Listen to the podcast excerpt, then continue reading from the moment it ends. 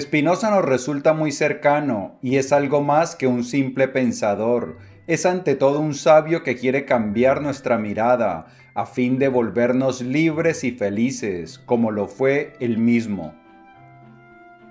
Baruch Spinoza, uno de los filósofos más importantes de la historia, es uno de los filósofos más admirados por personajes que a su vez han sido también muy admirados. Por ejemplo, Einstein amaba a Spinoza y como lo vamos a ver, Goethe también amaba a Spinoza, reconocía una gran influencia en Spinoza. Y es que Spinoza es un filósofo de la alegría y el deseo. Nos dice cómo a través del deseo podemos encontrar alegría duradera para que nuestra vida sea extraordinaria. En este episodio de las Notas del Aprendiz te voy a compartir algunas de las más importantes ideas de este gran filósofo Baruch Spinoza para que tú puedas encontrar alegría duradera, no alegría pasajera, sino duradera y que puedas vivir la vida más extraordinaria que te puedas imaginar. Y como esto de vivir extraordinariamente no solo es importante, sino que también es urgente, Empecemos ya mismo. Bienvenido a las notas del aprendiz, el lugar que está dedicado, a ver, yo miro, sí, sí, es a ti, a darte todas las ideas y todas las herramientas que necesitas para que te conviertas en tu más extraordinaria versión y para que de esta manera vivas la vida extraordinaria, la que siempre has soñado y la que naciste para vivir. Porque, escúchame bien, tú no naciste para vivir, no, no, no. Tú naciste para brillar y ser feliz, como nos recomendaba Espinosa. Mi nombre es Pablo Arango y si esta es la primera vez en las notas del aprendiz, por favor considera suscribirte para que no te pierdas ninguna de estas valiosísimas ideas.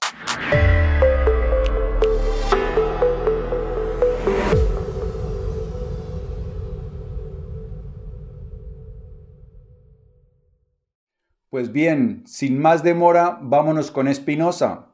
En el Tratado de la Reforma del Entendimiento, Baruch Spinoza hace esa rara confesión y nos revela el objeto último de su búsqueda. Cuando la experiencia me hubo enseñado que todos los acontecimientos cotidianos de la vida son vanos y futiles, viendo que todo lo que era para mí causa u objeto de temor no tenía nada de bueno ni de malo en sí, sino solo en la única medida en que el alma se veía conmovida, me decidí a fin de cuentas a investigar si no existiría un bien verdadero y que pudiera comunicarse, alguna cosa, en fin, cuyo descubrimiento y adquisición me procurasen para la eternidad el disfrute de una alegría suprema e incesante. Spinoza lo que encontró cuando empezó a observar su vida es que muchas de las cosas que le daban miedo, Muchas de las cosas que rechazaba, incluso algunas de las que le daban alegría, eran cosas intrascendentes, futiles, superficiales. Y entonces empezó una búsqueda por la verdadera felicidad. Quería saber si había algo en la vida que le produjera una felicidad duradera. Y esto coincidía con la búsqueda que han realizado durante miles de años los filósofos. Esa búsqueda del bien verdadero, tal y como lo expresa el joven Spinoza, es la esencia misma de la búsqueda de la sabiduría según los antiguos filósofos griegos, es decir, una felicidad profunda y duradera, que puede obtenerse volviéndose de alguna manera indiferente a los acontecimientos exteriores, ya sean estos agradables o desagradables, y transformando el espíritu para que encuentre en el interior de uno mismo una felicidad permanente. Los antiguos filósofos griegos querían encontrar una felicidad que no dependiera de las cosas exteriores, ni de las agradables ni de las desagradables.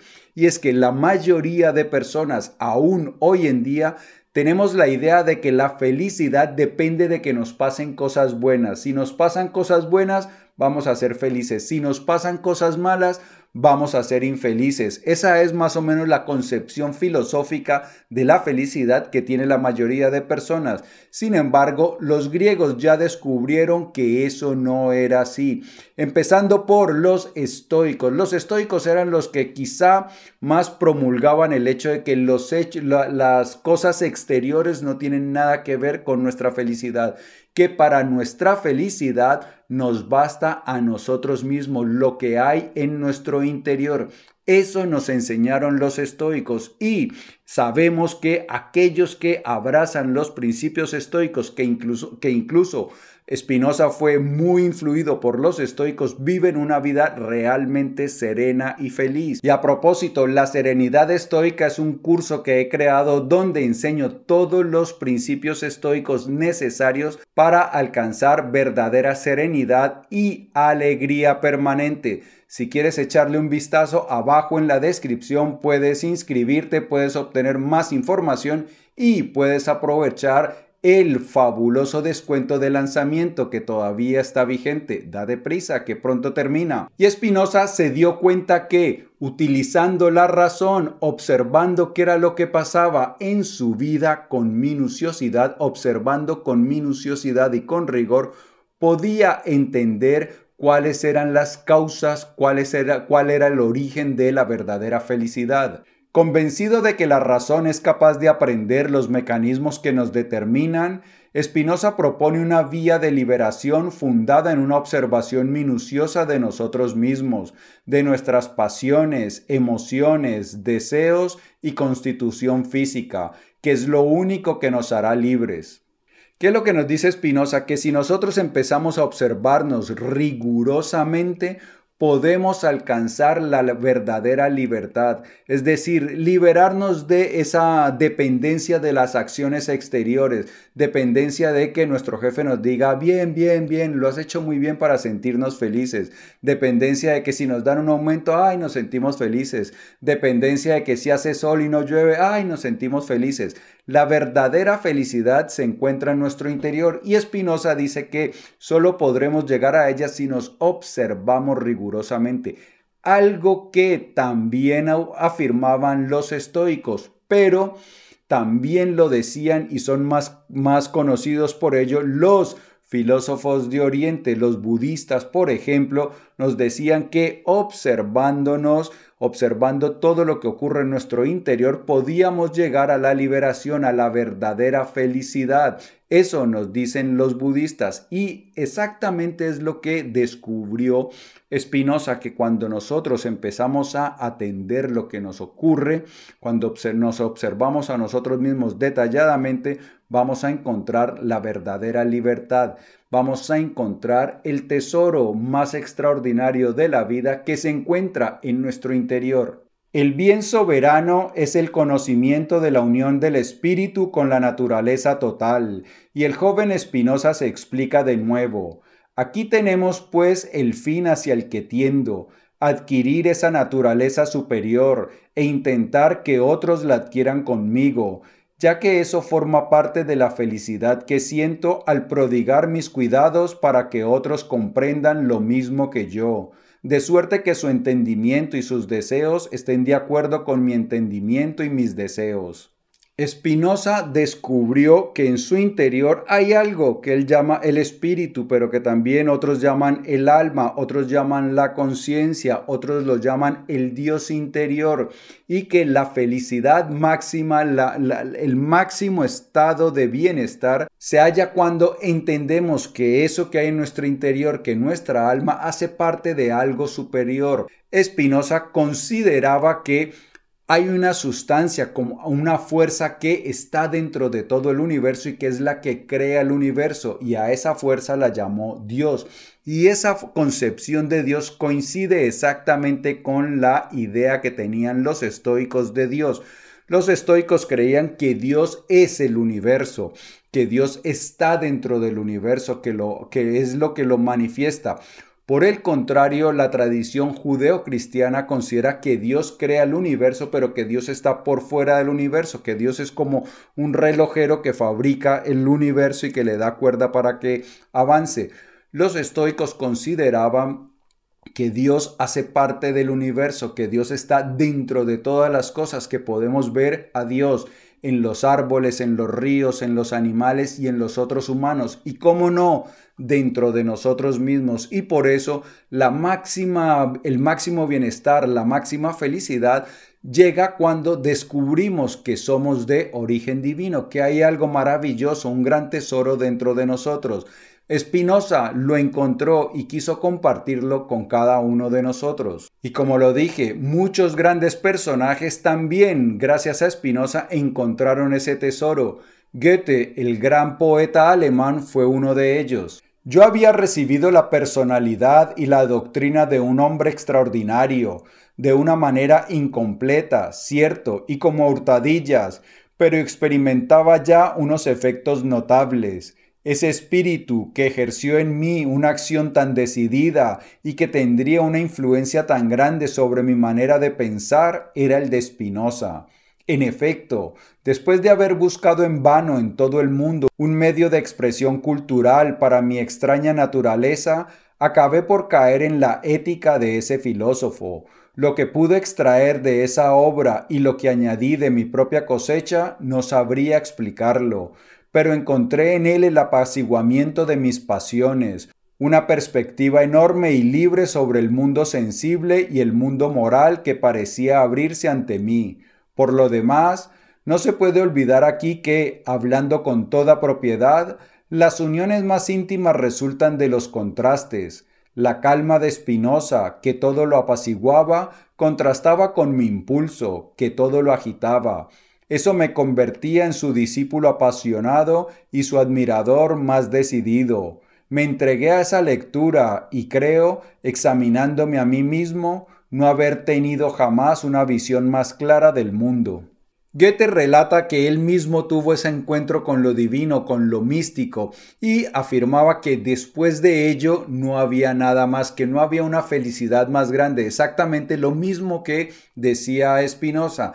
Sin embargo, la mayoría de los seres humanos vivimos distraídos persiguiendo cosas que realmente no tienen el valor que puede tener este bien que se halla dentro de nosotros. Nos distraemos buscando baratijas en lugar de perseguir el gran tesoro. Volviendo a las primeras páginas del Tratado de la Reforma del Entendimiento, Spinoza explica que el espíritu está tan distraído por la búsqueda de riqueza, honores y placeres sensuales que difícilmente puede consagrarse a la búsqueda de otros bienes. Pero, según dice Spinoza, que afirma haberlo experimentado él mismo, esos bienes aparentes se transforman tarde o temprano en males y tristezas. Toda nuestra felicidad y nuestra desgracia dependen solo de la calidad del objeto al cual nos hemos unido mediante el amor.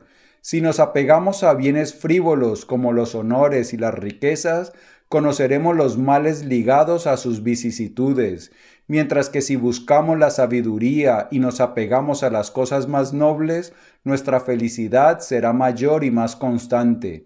Espinosa relata entonces su propio combate. Aunque mi espíritu percibiera claramente estas cosas, no podía desapegarme del todo del dinero, del placer sensual y de la gloria. Pero veía algo claramente. Mientras mi espíritu estuviera ocupado en sus pensamientos, se apartaba de los falsos bienes y pensaba seriamente en su nuevo proyecto. Y eso significó para mí un gran consuelo. Cuanto más tiempo dedica a la reflexión filosófica, más se le revela ese bien verdadero y más consigue desapegarse del resto y llega a considerar el dinero, los honores y el placer sensual como medios y no como fines, cosa que le permite hacer de ellos un uso moderado. Spinoza continúa en su contemplación observando algo que hoy en día conocemos con el nombre de mindfulness, es observarnos a nosotros mismos. O otra práctica que es la meditación. Meditar, pues es la práctica de sentarnos y observar nuestro pensamiento, observar nuestra respiración. Y el mindfulness es ir por la vida prestando plena atención en lugar de ir distraído con nuestros pensamientos. Espinosa se dio cuenta que cuanto más estaba concentrado en lo que pasaba, cuanto más estaba presente atendiendo lo que ocurría en el aquí y en el ahora, más se liberaba de la obsesión por los bienes pasajeros, por la fama, por el dinero, por la gratificación de los placeres instantáneos y eso lo llevó a una verdadera felicidad. Miremos lo que nos dicen algunos de sus biógrafos. Sus diversos biógrafos también se muestran asombrados ante el desprendimiento de Spinoza. Su amigo rico, Simón de Bries, le propuso en numerosas ocasiones entregarle una renta anual para que pudiera consagrarse por completo a escribir sus libros. Baruch se negó, prefería trabajar para financiar sus modestas necesidades. Cuando murió su amigo, dejándole una renta anual muy importante, Baruch pidió a sus herederos que se quedaran con la mayor parte y solo conservó una cantidad modesta. Cuando su amigo rico murió, le dejó una gran cantidad de dinero y Espinosa solo aceptó una pequeña parte, el resto lo devolvió. Es decir, con su vida realmente ejemplificó sus ideas. No fue alguien hipócrita que decía, no, mira, hay que deshacerse de, de estas persecuciones tan superficiales y concentrarse en lo verdaderamente importante y que luego lo viéramos eh, persiguiendo el dinero y buscando la gratificación. No. Spinoza fue coherente y de esta manera con sus actos mostró que su filosofía realmente nos ayudaba a encontrar la verdadera felicidad. Retomando el adagio aristotélico según el cual el entendimiento, el nos griego, que se podría traducir también como espíritu, es la mejor parte de nuestro ser. Nuestro bien soberano y nuestra mayor felicidad consisten en la perfección de nuestro espíritu. Aristóteles ya afirmaba que era la contemplación divina, actividad perfecta de nuestro espíritu, lo que nos aportaba una felicidad suprema es vivir en conexión con nuestro verdadero ser, con nuestra conciencia. Nosotros los seres humanos vivimos engañados, confundidos, pensando que realmente somos el ego, que el ego es nuestro verdadero ser. Eso es una ilusión. El ego simplemente es un conjunto de pensamientos. Como se producen muchos pensamientos, eso nos crea la ilusión de que hay alguien que está pensando, pero los pensamientos se piensan solos. El ego, por lo tanto, es una ilusión. Esa vocecita con la cual solemos identificarnos, la vocecita que está dentro de nosotros, no es nuestro verdadero yo. Nuestro verdadero yo es nuestro espíritu, nuestra alma o como le llaman ahora, nuestra conciencia. Y esa la descubrimos, conectamos con ella a través de la introspección, sea la meditación, sea el mindfulness, sea escribir en un diario. Son actividades que nos ayudan a conectar con nuestro verdadero ser, a descubrirlo y conectar con él. Y es ahí donde realmente podremos hallar la verdadera paz.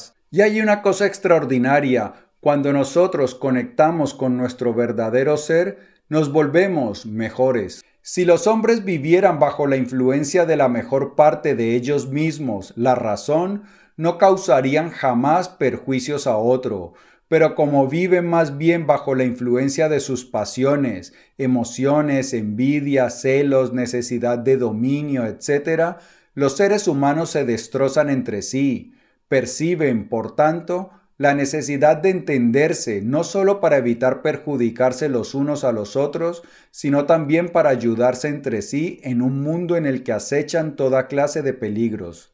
Claro, cuando yo vivo buscando las satisfacciones que quiere el ego, la fama, el poder, la riqueza, las pasiones, pues es muy fácil que yo entre en conflicto con otras personas, porque si yo quiero poder y tú quieres poder, pues vamos a pelear por quién tiene más poder. Si yo quiero fama y tú quieres fama, pues vamos a competir a ver quién es más famoso. Y eso genera discusiones, eso genera enfrentamientos entre los seres humanos. Por el contrario, como nos dicen muchas otras tradiciones espirituales, además que es la realidad, cuando yo estoy conectado con mi verdadero ser, yo no quiero hacerle daño a nadie. Me vuelvo mejor persona. ¿Por qué? Porque cuando yo obro mal, mi verdadero ser se ve sacudido, es como una afrenta que yo le hago a mi verdadero ser. Mi verdadero ser es de naturaleza virtuosa y cuando realizo acciones que no son virtuosas, se siente muy mal, nuestro verdadero ser se siente conmovido, se siente ultrajado. Entonces no queremos hacer eso. Sabemos que quien más se daña cuando hace el mal es la persona que lo realiza. Por eso dice Spinoza que si nosotros actuáramos desde nuestra verdadera esencia, jamás haríamos mal a nadie porque sabríamos que nos estamos causando daño primero a nosotros mismos. Y claro, como la mayoría de las personas no actúan desde su verdadero ser, sino que viven guiados por las pasiones del ego, pues es fácil que se equivoquen, que vivan una vida poco virtuosa. Esa convicción de que lo real es totalmente inteligible es la piedra angular de todo el edificio espinosista. Para él nada es irracional. Cierto, podemos adoptar un comportamiento que se juzga como irracional, pero se puede explicar por causas que basta con descubrir. Los celos o la cólera, incluso los más locos, tienen una explicación igual de lógica que una tormenta o una erupción volcánica. Así se puede comprender la expresión que utiliza Spinoza tres veces en sus obras. No burlarse, no lamentarse, no detestar, sino comprender. Lo que nos dice Spinoza es que si nosotros buscamos las causas por las cuales las personas actúan como actúan, vamos a entender por qué actúan de esa manera. Lo mismo decía Marco Aurelio, el gran sabio estoico, que decía, si hay alguna persona que realiza algo que no te parece apropiado, pregúntate qué bien estaba buscando, cuál era el beneficio que buscaba esa persona. Cuando entiendas cuál era el beneficio, vas a descubrir que tú también quizá querías ese mismo beneficio, buscas esas mismas cosas, entonces vas a ser más comprensivo con las personas y más compasivo en lugar de ser crítico. Lo que me parece ya propio de Spinoza en esos primeros momentos de elaboración de su pensamiento es que esa bondad suprema adopta el rostro concreto de la alegría. Ahora bien, las escuelas de sabiduría de la antigüedad, sobre todo el epicureísmo y el estoicismo, hacen poco caso de la alegría. La felicidad verdadera, eudaimonia, tiene más bien el rostro de la serenidad, de la ausencia de preocupaciones, ataraxia. Hay una cosa que también ocurre cuando nosotros conectamos con nuestro verdadero ser y empezamos poco a poco a vivir una vida más virtuosa, nos hacemos no solo más serenos, sino que nos volvemos más alegres. Nuestra esencia, nuestra verdadera esencia, nuestro verdadero ser es alegre y entonces vivimos la vida con alegría. Eso fue lo que descubrió Spinoza, que la virtud actuar bien, ser unas buenas personas, conduce a la alegría. Pero finalmente, concluye Spinoza, parafraseando a Jesús y a San Pablo, se juzga al hombre por sus frutos, y aquel que lleva frutos tales como el amor, la alegría, la paz, la igualdad del alma, la bondad, la buena fe, la dulzura, la inocencia, el dominio de sí mismo, ya haya sido instruido solo por la razón o bien por las escrituras, está realmente bien instruido por Dios y posee la beatitud.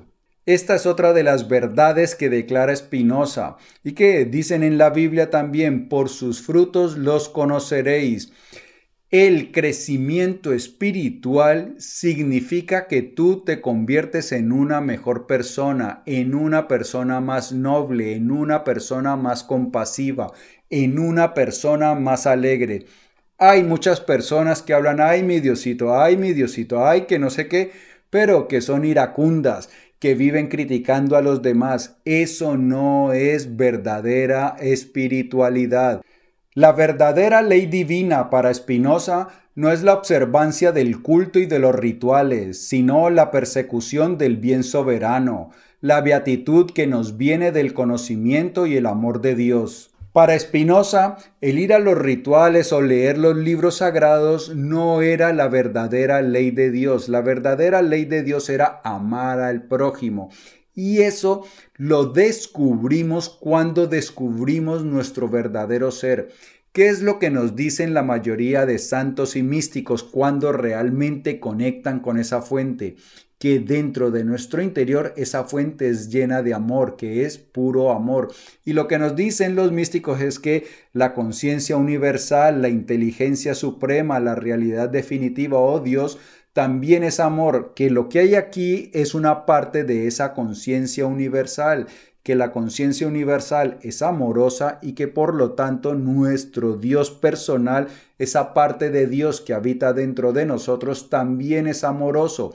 Por eso, una persona que conecta con eso, pues no hace daño a nadie más, sino que se guía por esa naturaleza. Es algo que también lo decían en el Tao. En el Tao te dicen que el agua es buena para todos, que el agua no se esfuerza por ser buena porque sus cualidades son beneficiosas.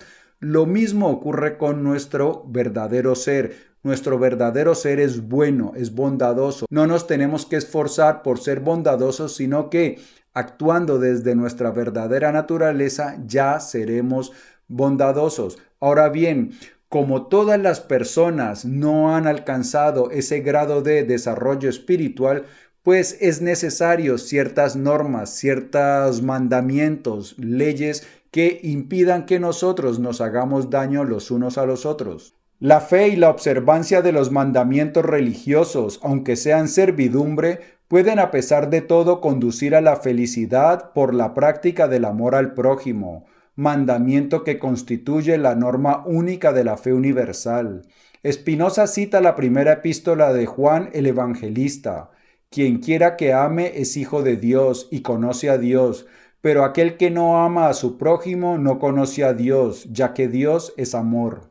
Entonces lo que dice Espinosa es que los mandamientos son necesarios para aquellas personas que no han descubierto su verdadero ser, que no han avanzado espiritualmente porque esas personas pues como todavía no actúan desde la bondad, pueden equivocarse. Sin embargo, lo que dice Spinoza es que si seguimos esos mandamientos vamos a ser felices también porque esos mandamientos están hechos para que actuemos con virtud y que de todas maneras actuar con virtud, ya sea porque obedecemos a los mandamientos o ya sea porque conocemos nuestro verdadero ser, pues conduce sí o sí a la felicidad. Entonces, para aquellas personas que no conocen su verdadero ser, que no han progresado lo suficiente espiritualmente, pues seguir estas leyes religiosas espirituales es una buena forma de alcanzar la verdadera felicidad. Y Espinosa durante su vida mostró con sus actos, como lo dijimos antes,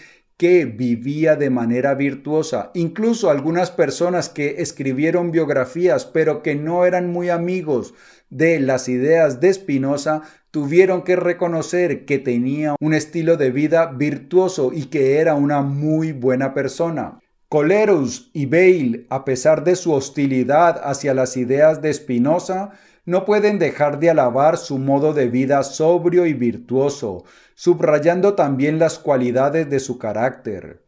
Todos están de acuerdo, escribe Bale, en que era un hombre de buen trato, afable, honrado, nada intransigente, muy ordenado en sus costumbres. Y este es el retrato, tanto físico como moral, que dibuja Colerus. Era de estatura mediana, tenía los rasgos del rostro bien proporcionados, la piel un poco morena, los cabellos rizados y negros y las pestañas largas y del mismo color, de manera que en su rostro se reconocía fácilmente que era descendiente de judíos portugueses.